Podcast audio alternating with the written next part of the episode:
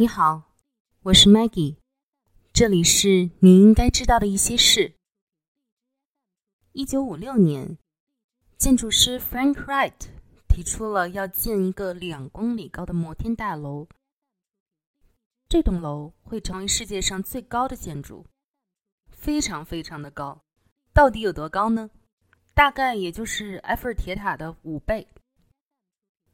当时呢，有很多人都嘲笑这个建筑师。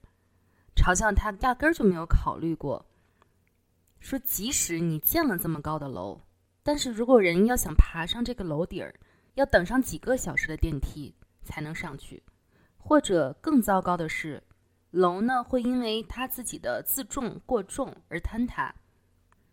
当时大多数的工程师是同意 Frank 的这个提议的。这里面呢，我想说一下啊。在国外啊，建筑师和工程师是有区别的。建筑师呢，就像 Frank 这样的人，通常呢是设计一个建筑的外观，设计它，比如说有几间房子，有多少层楼。但是真正的要实施去确认这个楼，它具体哪栋是承重墙，哪个是门，哪个是窗，怎样这个楼才能不塌，是要工程师来确认的。所以呢。当时是很多工程师是同意 Frank 的这个想法，也有一些是关于这个提议的宣传。当时的人管这个塔叫泰坦尼克号塔，但是很可惜，这个塔也从来没有建成过。但到今天，越来越多的超高型的建筑物正在世界各地冉冉升起。有些公司呢，甚至计划建造超过一公里高的摩天大楼，比如像沙特阿拉伯的。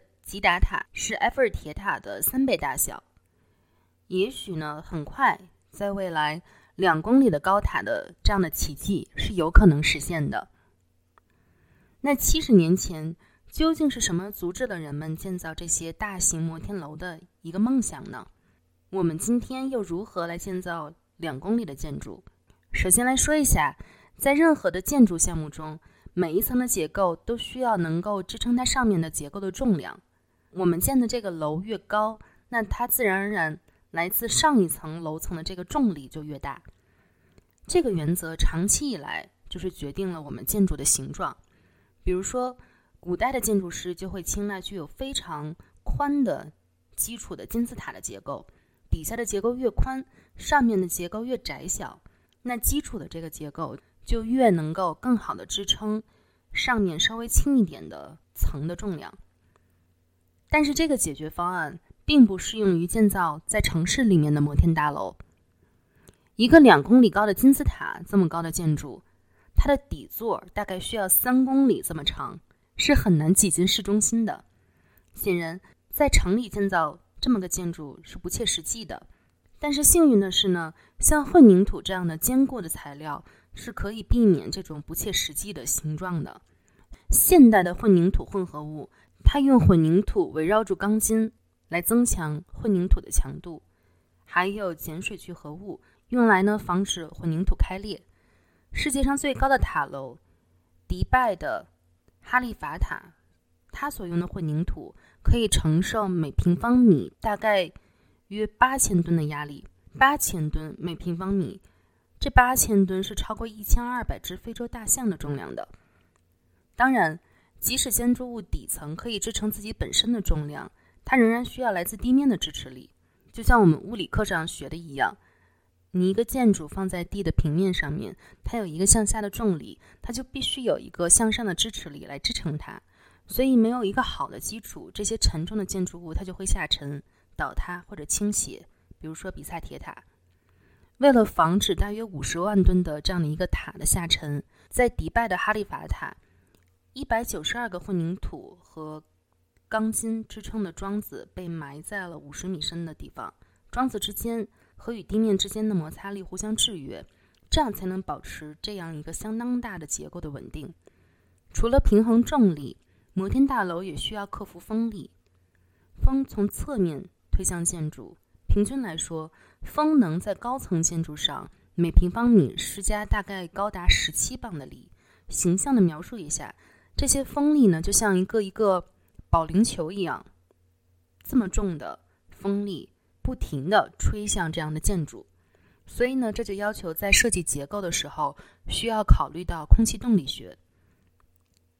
像中国的上海中心大厦，就可以将这种力减少四分之一左右。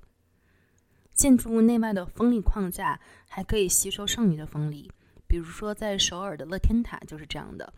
但即使采取了所有的这些措施，你仍然可以发现，这个塔它自己会来回摇晃，在某一瞬间的飓风的这样的时刻，顶层的塔的摇晃的幅度是有可能会超过一米的。为了防止风摇摆这个塔的顶，许多摩天大楼呢都用重达数百吨的一个配重，他们管它叫做调谐质量阻尼器。比如说台北的幺零幺大楼，他们在八十七楼以上悬挂了一个巨大的金属球，当风移动建筑物的时候，这个球就会摇摆不定，吸收因为风摇动建筑物产生的动能。因为它比摩天楼移动的时间稍微要滞后一些，球和建筑物之间的液压缸就会把动能转化成热能，这样呢就用来稳定这个摇摆的结构。有了所有以上的这些技术，我们的大型结构是可以保持稳定的。但是呢，快速穿越这些大型建筑物本身就是一个挑战。我们在前面提到的 Frank Wright，在他的时代，最快的电梯时速大概只有二十二公里每小时啊。但现在不一样了，现在的电梯速度要快得多，每小时走个七十公里以上都是很正常的。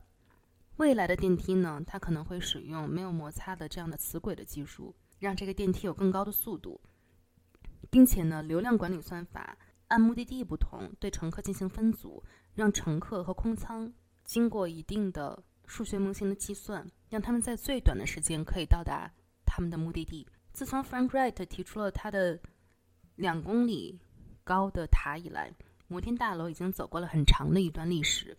曾经被认为是不可能的想法，现在呢已经成为建筑行业他们来制造标杆性建筑的一个机会。到现在呢，也可能只是一个时间的问题。未来的建筑物会更高更高。这么高的建筑物，工程师又怎么能确保在地震的时候不塌呢？我想这个话题呢，留到下一次的节目。希望你喜欢。如果你还没有订阅我的频道，请订阅我的频道。祝你开心。也希望你保持对这个世界的好奇心。拜拜。